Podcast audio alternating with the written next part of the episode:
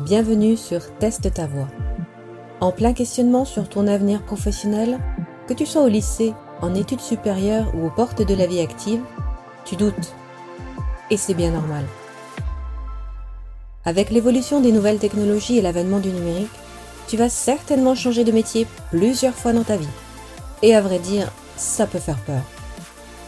Avec ce podcast, tu vas entendre des récits de femmes inspirantes qui, comme toi, se sont posées beaucoup de questions ont évolué, pivoté et ont fait de leurs appréhensions une force vectrice de réussite professionnelle. Teste ta voix, c'est le podcast qui te fait découvrir les métiers du numérique et qui t'aide à trouver ta voie dans cet univers. Je suis Anaïs Calmont, fondatrice de Tryerway, et j'accompagne les jeunes femmes à transformer leurs qualités personnelles en compétences professionnelles, à tester leur choix d'orientation dans la vraie vie. Tryerway c'est un réseau professionnel d'entraide féminin qui te donne toute la force et les bonnes ondes pour réussir ta vie professionnelle. Bonjour à toutes et bienvenue sur Teste ta voix, le podcast qui t'aide à découvrir les métiers du numérique et à trouver ta voie professionnelle dans cet univers. Aujourd'hui, je reçois Chloé Bant, chercheuse et ingénieure docteur en cryptologie chez Cosmian. Son rôle est de proposer des solutions pour protéger des données informatisées à la jonction entre la recherche académique et les développements informatiques. Son credo, la défense et la protection de la vie privée, la démocratisation de la sécurité informatique et sa vulgarisation. Mais Chloé est également membre de l'association Coding Sisters qui encourage celles qui ne correspondent pas aux clichés qu'on se fait du programmeur-développeur à tenter l'expérience le code se conjugue aussi au féminin et dans la diversité. Bonjour Chloé, ravie de te recevoir dans ce podcast. Bonjour Anaïs, merci à toi de m'avoir invité. Pour démarrer cette interview, et afin de ne pas perdre nos auditrices, est-ce que tu peux nous expliquer dans un premier temps en quoi consiste la cryptologie, cryptographie? Oui, bien sûr. Alors, la cryptologie, c'est la science du secret. C'est la science qui, qui, étudie comment on peut transmettre un message à un ami sans que d'autres personnes puissent l'apprendre, par exemple. Donc, euh, dans l'Antiquité jusqu'à la fin de la Seconde Guerre mondiale, pour donner un exemple, c'était utilisé dans l'armée. Euh, il fallait protéger les messages. Mais euh, maintenant, avec le déploiement de l'informatique, on a tous des ordinateurs, des téléphones, et on a tous besoin de protéger nos messages, nos photos. Chaque entreprise veut protéger des documents, des programmes. Il ne faudrait pas qu'on puisse récupérer euh, la recette de Nutella ou de Coca-Cola, par exemple. Très juste. On passe à présent à la question phare du podcast Teste ta voix. Tu voulais faire quoi comme métier quand tu étais petite? Voilà. Alors, vraiment petite, euh, c'était agent secret. Euh, mais après, c'était peut-être plus chercheuse, mais je ne savais pas trop vraiment en quoi. Euh, je pense que je ne savais même pas ce que ça voulait vraiment dire aussi, chercheuse.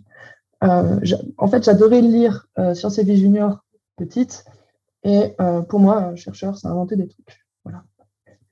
Et est-ce que tu as suivi cette idée tout au long de tes études? Et comment tu as transformé cette qualité personnelle en orientation professionnelle? Alors, j'ai toujours eu besoin de comprendre pour pouvoir retenir les choses. À l'école, le pire pour moi était d'apprendre par cœur. Donc, je préférais euh, les sciences et les maths me paraissaient plus logiques. Donc, après le bac, j'ai continué des études de maths en prépa, puis en licence pour rejoindre une, fac qui proposait un master de cryptologie, donc euh, directement ce que je voulais faire. Et euh, j'avais à la fois des, des, cours de mathématiques et d'informatique. Et pour mon travail, bah, j'aimais résoudre des casse-têtes et des énigmes, et en même temps expliquer aux autres la réponse. Donc finalement, ce n'est pas éloigné ce que j'aimais faire petite de ce que je fais maintenant tous les jours. Ok. Étais-tu épaulée par ta famille euh, lors de ton orientation scolaire? Et, si oui, comment ça se traduisait? Alors oui, complètement, euh, parce que mes parents m'ont toujours soutenu. Euh, ils se sont intéressés avec moi à mes trouvailles d'orientation, parce que ça leur était tout aussi inconnu que, que, pour moi, en fait. mais on allés ensemble aux journées portes ouvertes, à chaque fois, voilà, je pouvais leur partager euh, comme bon me semblait. Et après, euh, bon, j'étais la première de ma famille à faire prépa, donc ça c'était une découverte. Puis après, voilà, même par la suite, euh, une thèse après le, après le master. Donc c'était nouveau, mais ils m'ont toujours soutenu dans le sens où bah, ils, m'encourageaient déjà, c'est important. Puis après, ils, faisaient, ils ont fait un nombre incalculable d'heures pour aller me déposer un endroit, me récupérer un autre. ils m'aidaient avec des bons petits plats. ils m'ont soutenu comme, comme une famille peut, peut soutenir. Et je les remercie d'ailleurs. J'en profite. Alors aujourd'hui, avec le recul, est-ce que tu pourrais expliquer à toutes celles qui nous écoutent quels ont été tes questionnements sur ton avenir professionnel au moment de rentrer dans la vie active? Je ne suis pas sûre d'avoir encore beaucoup de recul, mais bon, on refera peut-être un podcast euh, dans cinq ans. Euh, en fait, euh, j'ai toujours eu, enfin, je me suis toujours posé plein de questions. donc, cryptologie ou pas cryptologie. Même quand on aime quelque chose, est-ce qu'on veut en faire son métier? École d'ingénieur ou master, quelle était la, meilleure orientation pour, pour le faire? Euh, Après, ça a été faire de la recherche ou pas faire de recherche? Euh, Une thèse ou pas de thèse? Et même encore après, travailler dans le public, travailler dans le privé, petite entreprise ou grosse boîte. je pense que voilà, il y a, y a plein de questions. clairement, en tout cas, moi, j'en ai eu plein. Et le principal, c'est de se demander à ce moment précis ce qu'on veut faire et euh, finalement de se dire, même plus tard, bah, de, se rappeler qu'en fait, on avait fait ce choix-là parce que à ce moment-là, ça nous paraissait le plus judicieux. Et, après, voilà, ça donnera notre parcours et puis on fera avec. ça marche. Et qu'est-ce qui te motive au quotidien et qui te fait te lever le matin? Alors, forcément, il n'y a pas que le, professionnel qui intervient, mais dans mon boulot, c'est la richesse des sujets, je dirais. Parce qu'il y a énormément de tâches très très différentes, donc il n'y a pas de lassitude. Et puis il y a des niveaux aussi d'abstraction qui sont euh, très différents. Euh, au sein d'une même journée, on peut travailler sur un sujet très pointu et puis avoir un collègue euh, une collègue qui, vient me voir pour que je lui explique un, point de, de, cryptographie. Donc là, c'est plutôt de la vulgarisation expliquée. Ok. La cryptographie, c'est très précis. Est-ce que tu imaginais faire ce métier quand tu étais au lycée? Alors, ce métier, non, parce que je ne savais même pas qu'il existait. Euh, et j'ai découvert, mais par contre, voilà, j'ai découvert le, domaine plus, plus vaste de la, de la, cryptographie au lycée grâce à un livre que j'ai, que j'ai adoré. Je vais donner son nom. Euh, ça s'appelle L'histoire des codes secrets de Simon Sun. Ok. Et euh, donc, si je me souviens bien, c'était en seconde. Et, et c'est là que j'ai découvert qu'en fait, il y avait donc les, les gentils cryptographes, c'est ceux qui inventent des mécanismes pour protéger des données informatiques. Et il y a les méchants, euh, c'est ceux qui veulent les attaquer. Donc, on appelle ça soit des cryptanalystes, soit des hackers. Le mot hacker est plus connu. Donc, avec le recul, je pourrais dire qu'en fait, je suis passé de l'idée gamine de vouloir être agent secret à cryptologue. Voilà. Euh, après, euh, plus sérieusement, on va dire que le livre a fait germer une idée et ensuite, bah, c'est les années et les études qui ont rendu ça plus concret parce que je ne savais pas vraiment où j'allais. Ok. Maintenant, est-ce que tu te souviens de ton tout premier stage ou poste en entreprise et comment tu te sentais à l'époque Comment as-tu vécu ton entrée dans la vie active?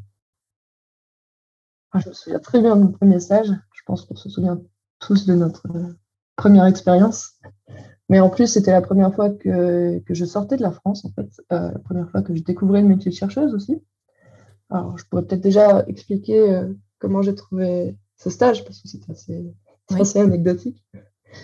Euh, c'était en première année de master. Un de mes professeurs d'origine vietnamienne nous annonce au début de cours qu'il a deux places pour un stage au Vietnam. Et là, je ne sais, pas, je sais pas expliquer pourquoi, mais j'ai levé le bras spontanément pour dire que j'étais intéressée et avoir donc le document. Mais je ne comprends pas parce que je suis de nature très très stressée, à toujours hésiter. Et, euh, donc là, j'ai levé le bras et, euh, et en plus, je n'avais pas besoin de faire de stage cette année-là parce que dans mon. Je crois que c'est souvent le cas. Dans un master, il y a un stage en fin de deuxième année et pas en première année. Donc là, je n'avais pas besoin de faire de stage. Quelqu'un propose un stage et je lève le bras alors que ça va être à l'autre bout du monde. Euh, et, six mois plus tard, bah, je suis partie euh, donc, euh, pour le Vietnam pour trois mois, rejoindre l'Institut de mathématiques d'Hanoï. donc j'ai adoré ce stage, j'ai rencontré des personnes très très accueillantes et bienveillantes. j'ai pu visiter le pays passage qui est magnifique. Et surtout, j'ai pu progresser en anglais. Et pour moi, c'était pas du tout euh, anecdotique parce que je faisais un gros, gros complexe. Euh, et euh, comme c'est pas un pays anglophone, bah, finalement, il fallait bien parler quand même pour se faire comprendre et, on y arrive bien. Donc, ça m'a débloqué sur l'anglais. J'ai pu découvrir un peu aussi mes petites chercheuses.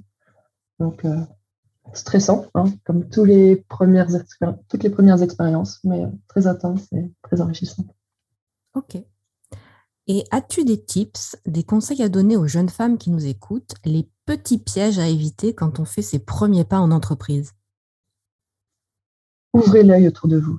Euh, ce que l'on peut apporter lorsque l'on fait ses premiers pas, ce n'est pas seulement la technique pure, parce que ça, c'est quand même les années qui, l'amélioreront. Par contre, euh, des idées, ça, on peut en proposer dès le départ. Et, si l'idée est bonne, alors ça, c'est pas forcément nous qui nous en rendons compte, mais l'entreprise peut parfois mettre en place donc, un binôme, du temps ou même une équipe des fois pour créer une idée. Donc, euh, ça, c'est déjà peut-être euh, la première remarque.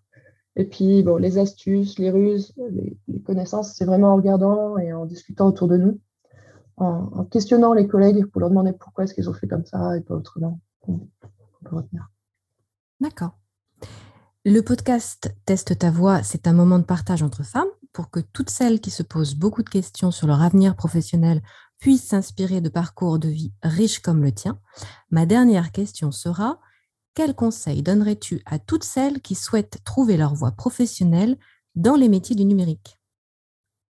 Si vous hésitez, c'est sûrement que vous devez y aller. Euh, c'est sûrement euh, une petite étoile à écouter, comme dirait ma maman. Euh, s'il y a un doute, c'est sûrement que en fait, c'est parce qu'on n'ose pas. il faut y aller. Euh, tester à fond pour surtout ne pas avoir de, regrets. C'est peut-être le, pire risque sinon. Et après, vous pourrez toujours adapter votre parcours si vous vous rendez compte que ce n'est pas ce qu'il faut pour avoir quelque chose qui, qui corresponde encore mieux. Super. Ben merci beaucoup pour cet entretien. Merci pour ton témoignage et ton retour d'expérience très technique, mais tu as su nous le rendre accessible et c'est une très belle qualité. J'espère qu'on aura réussi à susciter des vocations chez les femmes, car oui, on manque cruellement de femmes dans la tech. Et mon but, c'est que toutes les prochaines générations de femmes s'emparent du numérique et se fassent une place dans cet univers. Merci beaucoup Chloé. Merci beaucoup de m'avoir invité et j'espère aussi qu'on a besoin de tout le monde pour construire les meilleures choses.